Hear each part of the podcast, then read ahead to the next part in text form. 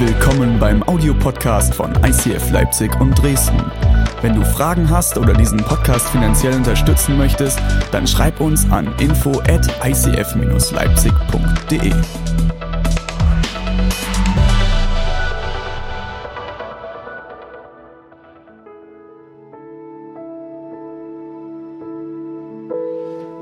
Ähm, wir befinden uns gerade immer noch mitten in der Hashtag Jesus-Serie, die wir international bei ICF predigen.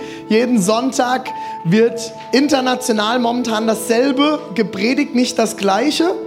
Und ich fand es ganz witzig, die Lüdi, meine Assistentin, die waren vor kurzem in Israel, haben ICF in Tel Aviv, in Haifa, nee, Tel Aviv besucht und äh, hat dann noch eine Predigt von ICF Singen gehört, dann noch meine und hat gesagt, alle drei haben dasselbe irgendwie gepredigt über Stille und doch jeder anders. Und das finde ich, fand sie total cool, weil sie aus jeder Predigt was mitnehmen konnte. Ich finde es so genial, dass sie sagen, wir tun uns zusammen einmal im Jahr als ICF und ziehen an einem Strang mit allen 60 Kirchen weltweit. Das ist genial.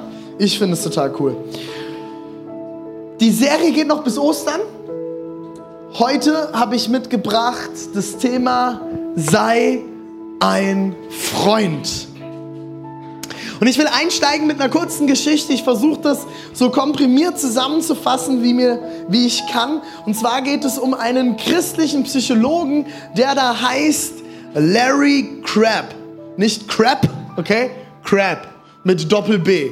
Nicht die, der Krebs und auch nicht der Müll, sondern mit Doppel B, was auch immer das bedeuten soll. Larry Crabb ist ein klinischer Psychologe und hat an verschiedenen Universitäten als Professor gewirkt und jahrzehntelang in der seelsorgerlichen Beratung tätig gewesen. Larry Crabb hat einen Tag gehabt, dort ist ein Freund auf ihn zugekommen, hat gesagt, hey, einer von unseren Freunden, dem geht es richtig mies gerade. Der steckt in einer Depression, hat gerade einen Selbstmordversuch hinter sich, kannst du ihm helfen? Ich weiß nicht, ob du schon mal in deinem Leben irgendwo mit Depressionen in Berührung gekommen bist. Ich rede nicht von mal schlecht drauf sein. Ich rede auch nicht von deprimiert sein, sondern einer Depression. Ich bin aufgewachsen unter einer Mutter, die schwer depressiv war für mehrere Jahre, mehrere Selbstmordversuche hinter sich gebracht hat. Ich habe das in einigen Predigten schon erwähnt. Depression war bei uns ein Familienthema. Depression, kurz zusammengefasst, bedeutet, dass Menschen den Lebenswillen verlieren. Menschen, die nicht mehr leben wollen. Keine Freude, keinen Willen mehr haben zu leben. Und dieser junge Mann ist dann in Kontakt getreten mit Larry. Und Larry und er haben angefangen, sich regelmäßig zu treffen, zu Therapiesitzungen. Und ich weiß nicht, was, ob du schon mal in irgendeiner Art und Weise mit Therapie in Berührung gekommen bist. Dafür muss man sich nicht schämen. Ich war selbst in Therapie. Ich habe ähm, sieben Monate, äh, sieben Monate, sei sieben Wochen in der Klinik verbracht, nachdem ich einen Burnout hatte als Pastor. Und mir hat es gut getan, Therapie zu erfahren. Jemand, der sich mit mir zusammensetzt, Dinge analysiert, auseinanderklabustert und mir hilft, mich besser zu verstehen. Und Larry und er haben sich angefangen zu treffen und es gab eine Sitzung und ich weiß nicht, ob du das schon mal erlebt hast, wenn du so einen gehirnseelischen Knoten gelöst kriegst. Du fängst auf einmal irgendwas an, über dich selbst zu verstehen, was du vorher nicht verstanden hast und erlebst dadurch eine Befreiung in deinem Leben. Ich weiß nicht, ob du das kennst. Ich habe das schon ein paar Mal gehabt, dass ich mit Leuten zusammengesessen habe. Ich habe eigentlich seit Jahren, über, über zehn Jahren, sitze ich regelmäßig mit Mentoren, Coaches oder teilweise auch mit meinem, einer Phase mit einem Therapeuten zusammen. Und da habe ich immer wieder Erkenntnisse gekriegt, die mich weitergebracht haben. Und auch in diesem Treffen gab es irgendwann so einen Moment, wo Larry und sein Patient zusammengesessen haben und es gab diesen Knotenmoment, der geplatzt ist. Kurz darauf ist Larry mit dem Auto unterwegs gewesen und hat, ist am Park vorbeigefahren und sah seinen Patienten, wie er im Park sitzt. Mit einem Freund. Und sie sitzen dort und unterhalten sich und lachen und haben Spaß. Und Larry hat das Gefühl, er soll anhalten, das Auto parken und mal dazugehen und fragen, wie es ihm geht. Er stellt sein Auto ab, geht in den Park, sieht die zwei Jungs dort sitzen im Gras und setzt sich dazu und wie man das so als guter Amerikaner macht, wo sind unsere amerikanischen Freunde? America, God bless America, Da hinten sind unsere American Friends, come on. Wie man das als guter Amerikaner macht, sagt man nicht Hi, Servus, Gute. Was man so halt sagt, wie sagt man auf Sächsisch? Glück auf, Glück auf, Salzgebirg, Glück auf. Nee, als guter Amerikaner sagt man How's it going? How are you? Und als anderer guter Amerikaner oder englisch sprechende Person sagt man eigentlich Fine, I'm okay, it's alright, man. Ich weiß nicht, ob du schon mal mit englisch sprechenden Leuten längere Zeit verbracht hast. Ich war in Südafrika und äh, als guter Deutscher antwortet man ja ehrlich. Und ich habe dann halt mal so gesagt, no, it's bad. Having a bad day, feeling not well. Und die Leute gucken dich an so, damit kann ich nicht umgehen. Erzähl mir das doch nicht. Wir haben, wir haben keine Freundschaft. Ich will nur einfach Hallo sagen. Ähm, und Larry kommt hin und sagt so, how's it going? Und sein Patient, mit dem er eine enge Beziehung hat, mit dem er eine Weile schon gelaufen ist, guckt ihn an, total eingeschüchtert, weil ein anderer Freund dabei ist. Und er so, ja, so ein bisschen besser. Also mein Problem und so ist bin immer noch herausgefordert und so. Und Larry guckt ihn an, no, no, nee, nee, darum geht's. Ich meine, ich meine einfach nur so, alles gut, alles okay bei euch. Ich will eigentlich einfach nur mit euch quatschen. Und sie fangen an, sich zu unterhalten und quatschen und es geht über eine halbe Stunde und, und haben einfach Spaß miteinander und keine Therapiestunde. Nach drei Jahren, nachdem die Therapie beendet wurde, trifft Larry diesen jungen Mann wieder zum Kaffee. Und sie sitzen zusammen beim Kaffee und Larry stellt fest, dem Mann geht es nach drei Jahren immer noch gut. Wer sich mit Depressionen auskennt, manchmal gibt es dort dann einfach Hochs und Tiefs und dann geht es eine Weile gut und dann kann es auch wieder ziemlich schwierig werden. Nach drei Jahren ging es dem Mann immer noch gut und Larry fragt so, hey, ich sehe, dir geht es immer noch gut. Sag mir mal, was hat dir denn geholfen? Am meisten geholfen, als wir uns damals getroffen haben. Und Larry erwartet, ja, diese Sitzungen, wo wir Erkenntnisse gewonnen haben, uns ausgetauscht haben, du mir geholfen hast, mich zu verstehen, die richtigen Fragen gestellt hast. Und der junge Mann sagt, um ehrlich zu sein, ich weiß nicht, ob du dich noch erinnerst, diesen einen Tag, wo du im Park dir eine halbe Stunde Zeit genommen hast und wir einfach ungezwungen im Rasen gesessen haben und geplaudert haben. Und Larry guckt ihn total verstört an, jahrzehntelang Psychologe gemacht und alles gemacht, Sitzungen gehalten über Sitzungen und guckt diesen Mann an und sagt, das verstehe ich jetzt nicht. Wie diese halbe Stunde im Park. Was ist denn mit dieser einen Session, wo wir den Knoten gelöst haben, wo du deine Familie verstanden hast, du endlich verstanden hast, wer du bist? Sagt er, das ist alles gut gewesen. Aber diese eine halbe Stunde, die hat alles verändert. Daraufhin hat Larry Crabb sich intensiv mit dem Thema Freundschaft und Beziehungen auseinandergesetzt. Er hat ein Buch geschrieben daraufhin, das nennt sich Connecting, das Heilungspotenzial der Gemeinschaft. In diesem Buch schreibt er einen Satz, der mich sehr zum Nachdenken gebracht hat. Echte Begegnungen mit anderen Menschen, tiefe Freundschaften, in denen wir uns aneinander freuen und das Beste im anderen hervorrufen wollen, sind imstande, eine tiefe Sehnsucht zu stillen, die Gott selbst in uns hineingelegt hat und tiefe Wunden unserer Seele zu heilen. Larry sagt nicht, dass Psychologie falsch ist. Er therapiert immer noch Menschen. Er ist auch immer noch davon überzeugt, dass es wichtig ist, bestimmte klinische, psychologische Krankheiten in Therapien zu behandeln. Aber er hat einen anderen Wert seit diesem Tag an, auch in Therapie, auf Gemeinschaft und Freundschaft gelegt. Als ich in Therapie war, hat mir ein Therapeut damals gesagt, Herr Wagner, Probleme und seelische Krankheiten entstehen in Beziehungen und können auch nur in Beziehungen gelöst werden. Sie werden Therapien haben, sie werden sich verstehen, sie werden mehr reflektieren, aber die Lösung wird nicht in einer Sitzung passieren, sondern wird passieren, dass sie in gesunde Beziehungen kommen und diese Dinge angehen.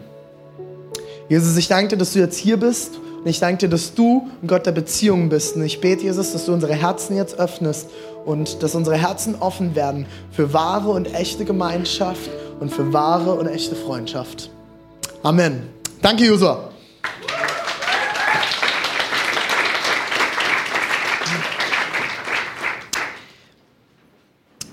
Ich weiß nicht, woran du denkst, wenn du den Begriff geistliche Übungen hörst. Wir beschäftigen uns in dieser Predigtreihe mit den verschiedensten geistlichen Übungen. Ein Thema vor drei Wochen hat Usch gehalten, da ging es um Buße. So ein Thema, da kommt Freude auf, oder?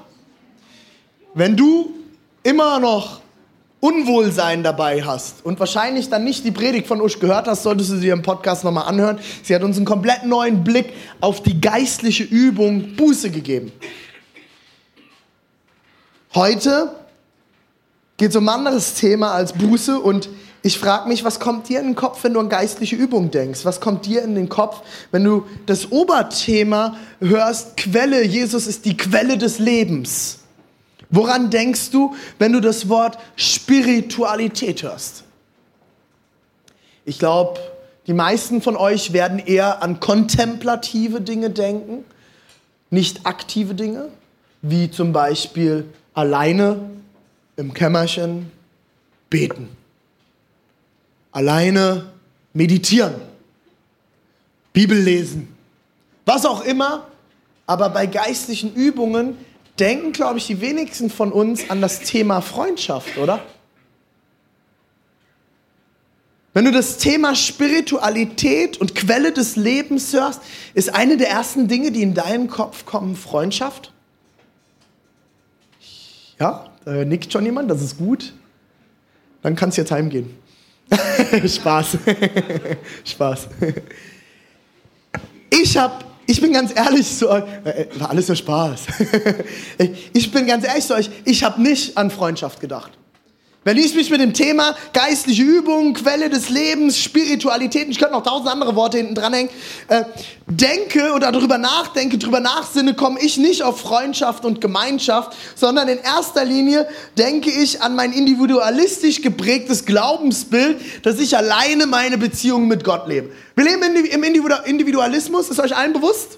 Individualismus, schon mal gehört? Du bist ein Individuum, du stehst alleine, und willst auch als Individuum wahrgenommen werden, oder? Scher mich bitte nicht mit anderen über einen Kamm. Ich bin zwar Teil vom ICF, aber ich bin definitiv anders. René, du bist ja jetzt Teil von den ganzen ICF. Nein, ich bin Teil von den ICF-Pastoren, aber ich bin trotzdem immer noch René. Ehepartner, Partner hier. Auch in der Ehe und in der Partnerschaft, wir sind immer noch einzeln, oder? Ich habe mein eigenes Leben. Ich bin individuell. Wir leben in der, einer der größten Vollendungszeiten meines Erachtens nach vom Individualismus. Hier will ich keine Wertung bringen und sagen, das ist falsch oder gut oder irgendwas sonstiges. Ich habe mich in der Vorbereitung habe ich darüber nachgedacht, was macht denn dieser Individualismus mit unserem Glauben?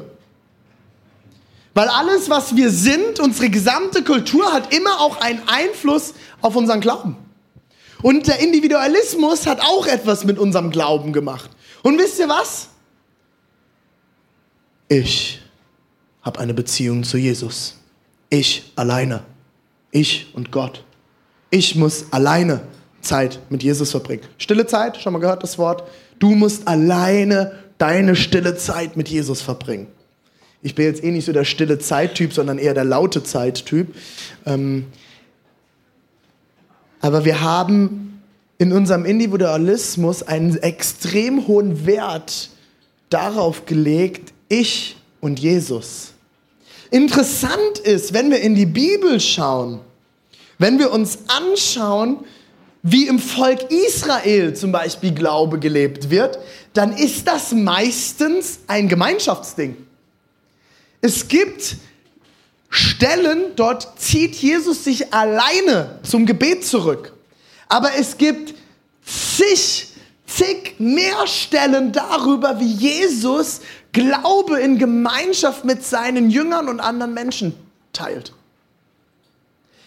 Weder das eine noch das andere ist falsch. Es ist gut, alleine zu beten. Es ist gut, deine eigene persönliche Beziehung zu Jesus zu haben. Aber heute möchte ich den Fokus legen auf Freundschaft und Gemeinschaft. Und will euch zurückrufen aus der Individualität heraus, die ihr alle ja irgendwie lebt schon, ganz natürlich, in die Gemeinschaft hinein. Als Gott den Menschen geschaffen hat, ist mir egal wie, das ist nicht die Diskussion heute, Adam. Er hat Adam geschaffen und was hat er dann gesagt? Es ist nicht gut, dass der Mensch alleine ist, oder? Er soll nicht alleine sein. Und was hat er geschaffen? Das wesentlich schönere Geschöpf, die Frau. Oh, das war schon wieder sexistisch, René. Oh, keine Briefe bitte. Keine E-Mails, okay? Es war nicht so gemeint. Er hat die Frau geschaffen.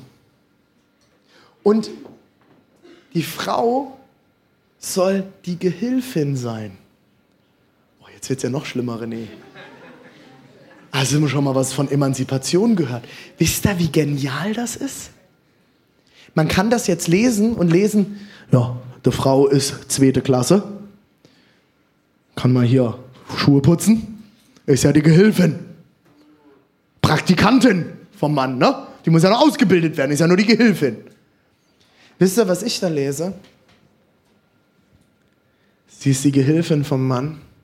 Und der Mann ist aber auch genauso ein Gegenüber und genauso eine Hilfe. Es ist nämlich nicht gut, dass der Mensch alleine lebt. Nicht, dass der Mensch alleine nichts hinkriegt und deswegen eine Gehilfin braucht, sondern sie sind Gehilfen füreinander geschaffen, weil sie nicht alleine sein sollen. Und hier geht es nicht nur um Partnerschaft, hier geht es um Gemeinschaft, hier geht es um Freundschaft. Hier geht es, geht es darum, nicht alleine unterwegs zu sein. Interessant finde ich, wie geht denn Jesus damit um? Wir glauben ja, Jesus ist Gott und Mensch, oder? Das ist das, was uns als Christen unterscheidet von den anderen abramitischen Religionen, wie dem Judentum und dem Islam. Der Islam glaubt, Jesus ist nur ein Prophet gewesen, Mohammed, und das Judentum wartet immer noch. Wir glauben, dass Gott in Jesus Mensch wurde. Er ist ganz Gott und ganz Mensch. Total verrückt. Dieser Jesus als Gott könnte doch einfach alles alleine durchziehen, oder? Der hat doch alles, ist doch Gott. Der ist doch nicht angewiesen auf dich und mich oder irgendeinen Petrus oder wie die alle hießen. Der kann doch alles alleine machen. Wenn doch jemand alleine klarkommt, dann doch Gott, oder? Der braucht doch niemanden, ist ja Gott. Ich will mit uns lesen Ganz am Anfang vom Markus-Evangelium. Die Verse davor haben wir mit Usch vor drei Wochen gelesen. Dort ging es darum, wie Johannes der Täufer mit seinem Kamelhaargewand und den Heuschreckenbeinen zwischen den Zähnen, wie Usch das so schön erzählt hat, ähm, die Menschen getauft hat. Und jetzt kommt Jesus ins Spiel. Und hier heißt es in Markus 1, 14 bis 19, am See Genezareth traf Jesus den Fischer Simon und dessen Bruder Andreas. Sie warfen gerade ihre Netze aus, also beim Fischen. Nicht Handynetz, ne? Mal heute erklären. Netze, ne? Da forderte Jesus sie auf, kommt mit mir. Ich will mit, ich will euch zeigen, wie ihr Menschen für, Jesus, für Gott gewinnen könnt. Sofort ließen die beiden Männer ihre Netze liegen und gingen mit ihm. Jesus hat seine erste Amtshandlung vollbracht. Er ruft Menschen mit sich in Gemeinschaft. Er sagt nicht, hey, ich bin Gott. Leute, ich bin der Beste, ich brauche eigentlich niemand, aber ihr braucht mich. Deswegen kommt und folgt mir nach. Jetzt wird der eine oder andere vielleicht denken, aha, Unternehmensberater, strategisch gesehen, Jesus war ja nicht dumm. Warum hat er die berufen? Der wollte ja in ein paar Jahren seine Kirche gründen. Und da ist es ja ganz gut schon, ein paar Jungs ausgebildet zu haben und zu sagen, ich bin jetzt mal weg ich gehe wieder zum Vater. Jetzt seid ihr dran. Geh mal Gemeinde gründen. Ist vielleicht ein Teil davon. Aber ich glaube, etwas, was Jesus uns hier zeigen will, ist, dass er Menschen in Gemeinschaft ruft. Er wird ab sofort Tag und Nacht mit ihnen verbringen. Leute hier, die in der WG wohnen? WG? Ja? Ein paar Leute in der WG? WG-Leben ist cool, oder? Ist immer prima. Spitze, oder? Ich liebe WG-Leben. Ich habe in mehreren WGs gelebt. Ich hatte schöne WGs. Ich hatte WGs, die jetzt auch schön waren, manchmal. WG-Leben ist die Vorstufe zur Ehe, wusstet ihr das? In der WG hast du ein eigenes Zimmer. Wenn du genervt bist, kannst du in dein Zimmer gehen. Wenn du verheiratet bist, bleibt dir als Mann höchstens noch die Toilette. verheiratet, zack, gehen Männer eine halbe Stunde lang aufs Klo. Da vorne ging das in zwei, vor ging das in zwei Minuten, oder? Auf einmal verheiratet, pff, halbe Stunde. Man hat keinen, man keinen Rückzugsraum mehr. Das ist anders. Das ist mal so und mal so, oder? Ist nicht immer nur schön. Es gibt Tage, da ist, boah, geile Gemeinschaft, WG ist toll, Ehe ist Hammer, wir genießen einander, es ist wunderschön. Und hast du Tage, wo meine Frau mich wieder anguckt und sagt, Schatz, ich verstehe es nicht. Fünf Jahre jetzt. Und du kriegst es immer noch nicht hin. Deine beschissenen Socken. Sag, abends auszuziehen auf der Couch und von da aus mit ins Schlafzimmer zu nehmen, weil da musste ja eh hin. Und in den Wäschekorb zu schmeißen. Muss ich die denn morgens mitnehmen? Das sind dann die Tage, die sind nicht ganz so schön. Und Jesus hat sich trotzdem entschieden zu sagen, ich lebe mit zwölf jungen Männern in enger Gemeinschaft. Ich lebe in enger Gemeinschaft. Und wisst ihr, was das Schönste ist? Im Johannes 15, Vers 15 heißt es, ich nenne euch nicht mehr Knechte, denn einem Knecht sagt der Herr nicht, was er vorhat. Ihr aber seid meine Achtung zusammen, Freunde. Ihr seid meine Freunde, sagt Jesus. Ich habe euch alles anvertraut, was ich vom Vater gehört habe. Jesus sagt zu seinen Jüngern, ihr seid nicht meine Diener, ihr seid nicht meine Knechte, ihr seid nicht nur meine Schüler, ihr seid meine Freunde. Ihr seid Freunde für mich. Die ersten Christen haben ähnlich gelebt. Die ersten Christen, nachdem Jesus aufgefahren ist in den Himmel, in Apostelgeschichte 2, 42, vielleicht kennt ihr die Stelle, heißt es, alle, die zum Glauben an Jesus gefunden hatten, ließen sich regelmäßig von den Aposteln unterweisen, also wurden gelehrt und lebten in enger Gemeinschaft. Sie feierten das Abendmahl und beteten miteinander. Eine tiefe Ehrfurcht vor Gott erfüllte alle Menschen in Jerusalem und er wirkte durch die Apostel viele Zeichen und Wunder. Und Achtung, die Gläubigen lebten wie eine große Familie. René, warum redet ihr bei euch in der Kirche immer von Familie? Ist doch Quatsch, ihr seid eine Kirche und keine Familie. Die Gläubigen lebten wie eine große Familie. Ich lese nochmal. Apostelgeschichte 2,44 ist die Begründung dafür, könnt ihr euch notieren. Die Gläubigen lebten wie in einer großen Familie. Was sie besaßen, gehörte ihnen gemeinsam. Wenn es an irgendetwas fehlte, war jeder be gerne bereit, ein Grundstück oder anderen Besitz zu verkaufen und mit dem, mit dem Geld den Notleidenden in der Gemeinde zu helfen. Tag für Tag, Achtung, nicht alle zwei Wochen einmal Small Group, Tag für Tag kamen die Gläubigen einmütig im Tempel zusammen und feierten in den Häusern das Abendmahl. In großer Freude und mit aufrichtigem Herzen trafen sie sich zu den gemeinsamen Mahlzeiten. Die haben zusammen gegessen. Wo passiert Gemeinschaft, wenn nicht am Familientisch? Oder? Beim Essen gemeinsam. Da wird Leben geteilt, oder? Die Koch-Small Group. Ihr kennt das. Da wird gegessen. Ich werde immer gefragt, warum esst ihr so viel als Kirche zusammen? Warum muss man immer irgendwo was zu essen mitbringen zu allen Team-Meetings? Weil es nichts Schöneres gibt, als gemeinsam zu essen. Dort teilt man Familie, dort teilt man Leben miteinander. Kirche hat nicht Gemeinschaft oder ein Teil von Kirche ist Gemeinschaft. Das sind Sätze, die habe ich sogar in Kirchenbaubüchern gelesen. Die haben mir irgendwelche weisen Theologen versucht beizubringen. Wenn du Kirche bauen willst, René, musst du auch Gemeinschaft leben. Dann ist Gemeinschaft ein wichtiger Teil davon. Zu mir hat mir irgendwann jemand gesagt, René, ich liebe Kirche. Ich liebe Kirche. Wenn nur nicht diese Menschen da wären.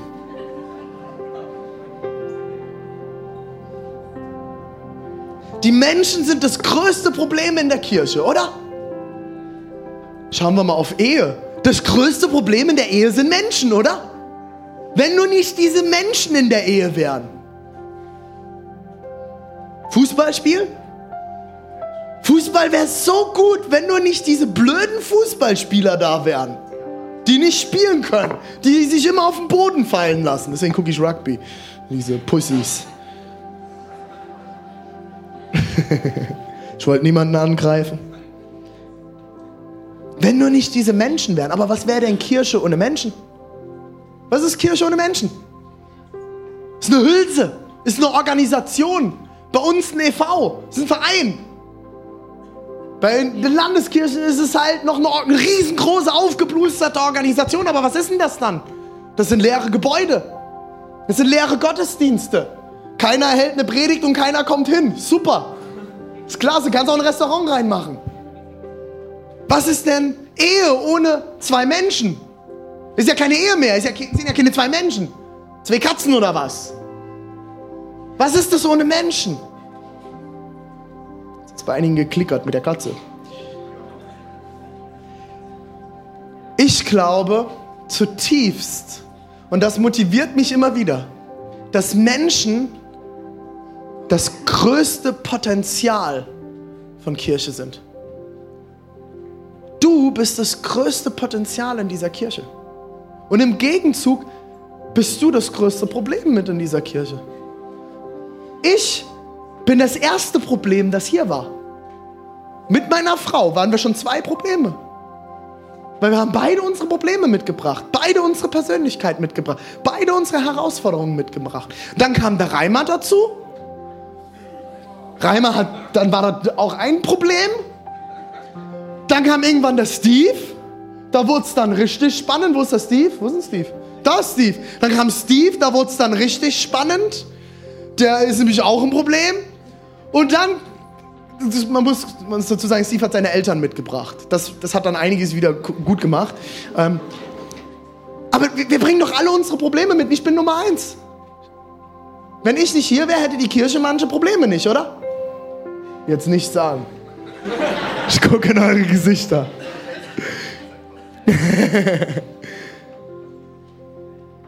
Aber wisst ihr auch, dass ich das größte Potenzial dieser Kirche bin?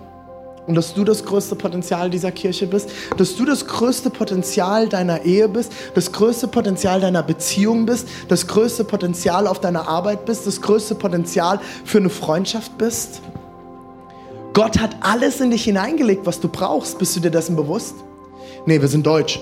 Nee, mir fehlt, um ehrlich zu sein, fehlen mir die perfekten Haare, die sind viel zu dünn. Ähm, dann bin ich jetzt nicht so geduldig. Ähm, ich bin jetzt auch nicht so kreativ wie der Josua. Und ich bin jetzt nicht so intelligent wie der Reimer. Ich bin nicht so, was weiß ich, ähm, so lieb wie der Matti manchmal. Das ist jetzt nicht so meine Gabe. Ich, mir fehlt das alles. Deswegen bin ich jetzt nicht so gut. Das ist, wie wir Deutschen oft daran gehen, oder? Aber wusstest du, dass das größte Potenzial, dass alles in dich hineingelegt ist, was du brauchst? Alles, was du brauchst, um eine Ergänzung zu sein zu einer anderen Person? Alles, was du brauchst, um eine Ergänzung in der Kirche zu sein, alles, um eine Ergänzung zu sein für andere Menschen. Jesus hat alles in dich hineingelegt. Du bist ausgestattet mit allem, was du brauchst. Ist alles vorhanden. Du bist das größte Potenzial.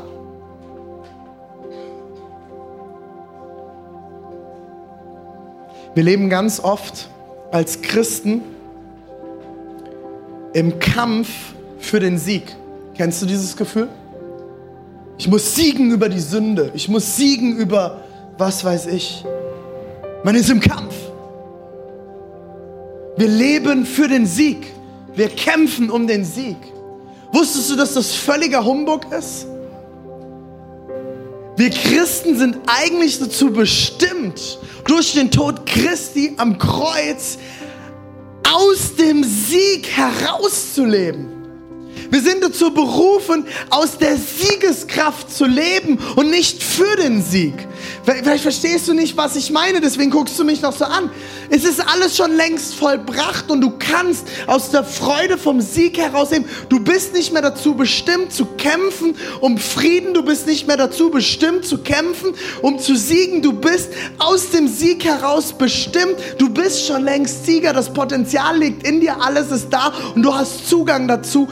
Fang an, es hervorzubringen. Such dir Freunde und Menschen in deinem Leben, die das Potenzial in dir sehen. Die in dir sehen, was in dir liegt. Wenn du Leute, die nur Scheiße in dir sehen, haben wir genug. Hast du genug um dich drum herum? Kirche soll ein Ort sein, wo wir das Potenzial im anderen sehen, ansprechen und herausholen. Wir wollen eine Kirche sein, das ist ein Motto von ICF. Wir wollen Potenzial entfalten. Dafür muss ich aber bereit sein, das Potenzial im anderen zu sehen. Dafür muss ich bereit sein, mein eigenes Potenzial ansprechen zu lassen und vom Sieg herauszuleben und nicht für den Sieg zu leben. Der Sieg ist längst vollbracht. Jesus hat geschrien am Kreuz, es ist vollbracht. Auf Englisch, it is finished. Es ist vorbei. Es ist beendet. Der Kampf ist zu Ende. Es ist vorbei. Du musst nicht mehr für alles kämpfen. Ich habe immer das Gefühl gehabt, ich muss für alles kämpfen. Das ist meine Lebensgeschichte. Und ich fange immer an, mehr zu verstehen. Ich muss nicht für alles kämpfen. Jesus will kämpfen für mich. Das Potenzial ist da. Ich habe alles, was ich brauche. Ich habe alles zur Verfügung, was ich brauche.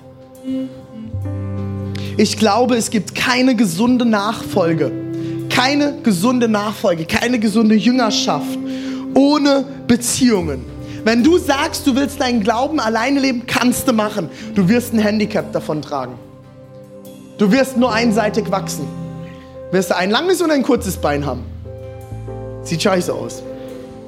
Kennt ihr Hangkühe? Kennt ihr das? Hangkühe? Die stehen, damit die gerade am Berg stehen, ist ein Bein kürzer als das andere. Müsst ihr mal googeln. Hangkühe. Hangkühe. Könnt ihr mal googeln. Ich komme vom Land, ich kenne die. Sieht scheiße aus, wenn die auf einer geraden Strecke stehen. Dann stehen ja so schief. Wenn du gesund wachsen willst als Christ, dann musst du gleichmäßig wachsen. Und dazu gehört Einsamkeit und Rückzug und dazu gehört Gemeinschaft und Freundschaft. Du brauchst gute Menschen um dich herum. Deswegen haben wir Small Groups. Nicht, damit ihr noch ein Thema habt, noch einen Input, noch ein Treffen, weil ihr dort Freundschaft leben sollt, weil ihr dort miteinander Leben teilen sollt, weil ihr einander ermutigen sollt. Wenn ich das immer höre, hey, ich habe keine Zeit für Small Group, das ist mir alles zu viel, dann wirst du nicht gesund wachsen können. Small Group ist ein Teil in deinem Leben, wo du mit Menschen Leben teilst und einander ermutigst und gesund wächst. Es gibt keine gesunde Nachfolge ohne Beziehungen, ohne tiefe Freundschaften. Ich will abschließen mit zwei Punkten, die gesunde Freundschaft und Beziehung meines Erachtens nach ausmachen. Du kannst damit machen, was du willst. Zwei Ideen von mir. Die erste ist Gemeinschaft als Ort kompromisslosen Wohlwollens. Wenn du eine gesunde Beziehung aufbauen willst, eine gesunde Freundschaft, muss es ein Ort des kompromisslosen Wohlwollens sein. Auf Deutsch. Kompromissloses Wohlwollen bedeutet, ich sehe das Gute im anderen. Und ich erwarte, dass der andere das Gute in mir sieht. Einer, ein anderer kämpft für mich und mit mir. Und ich kämpfe für jemand anderen und mit ihm, um ihn freizusetzen. Das ist das, was Larry Crabb herausgefunden hat, worin die Kraft liegt. Ich brauche Menschen, die das Gute in mir sehen. Ich brauche Menschen, die das Gute in mir sehen und bereit sind, mit mir zu kämpfen, damit es hervorkommt. Mich zu ermutigen im Wohlwollen. Und der zweite Punkt, Leute, das ist ein sehr herausfordernder Punkt. Ich glaube, da haben wir alle noch Bock drauf. Das zweite ist etwas, was gerade unsere Generation wahrscheinlich sehr herausfordern wird. Um gesunde Beziehungen und Freundschaft zu leben, braucht es kompromisslose Ehrlichkeit. Wir leben in einer Zeit, wo man bestimmte Dinge nicht aussprechen darf wo alles okay ist und alles gleichgültig ist. Es ist alles okay und man lässt alles, alles ist, ist gut so. Kannst du ja so denken. Ist auch okay. Ich finde das gut. Das ist Toleranz. Das ist wichtig. Jeder kann ja denken, was er will. Aber mit meinen Freunden bin ich ehrlich. Und meinen Freunden sage ich auch, wenn sie in Mist hier reinraufen, meiner Meinung nach. Und gute Freunde sind die, die dir sagen, wenn du Dreck am Stecken hast. Mir hat mal jemand gesagt, ein sehr weiser Leiter, zu dem ich aufschaue, hat gesagt auf Englisch, Friends are the people who tell you if you have egg in your face. Wenn du mit jemandem zusammensitzt beim Frühstück und er hat Ei im Gesicht hängen.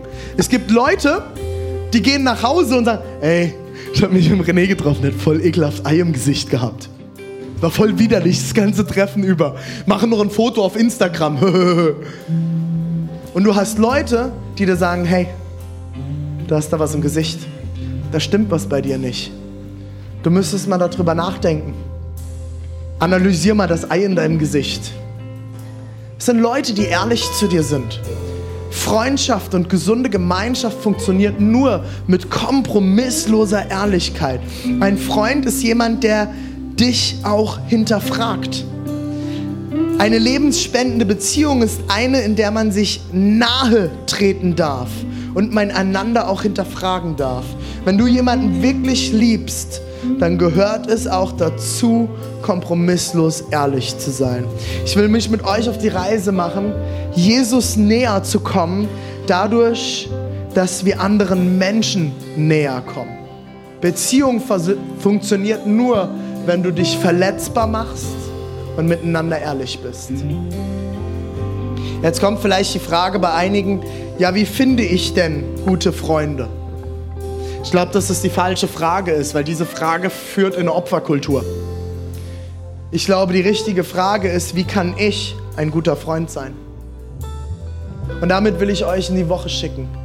Fang an, neu ein guter Freund zu sein. Sei kompromisslos wohlwollend zu anderen.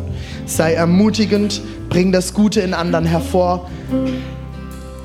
Sei nahbar, halte Nähe aus und mach dich verletzlich. Erwarte Ehrlichkeit und sei ehrlich. Unsere Kirche ist auf ein Team aufgebaut, die meine Freunde sind. Steve, Reimer, Usch, meine Frau sind meine Freunde. Wisst ihr, was ich am meisten schätze an meinem Team? Manch einer unterstellt mir manchmal, ja, René ist hier so ein bisschen so ein Diktator, der hält alle Fäden in der Hand, der macht alles, was er will. Fragt mein Team. Fragt das Team. Vor der Gemeinde stehen wir als ein Mann. Aber wenn wir im Team zusammensitzen, dann können wir die ganz schön viel sagen. Das sind die, Abend, die Fahrten nach dem Gottesdienst abends, wo Steve mich nach Hause bringt und sagt, hey René, das war nicht so cool. Das hättest du auch anders sagen können. Wie du damit und damit umgegangen bist, ist nicht okay gewesen. Ehrlichkeit bringt Nähe.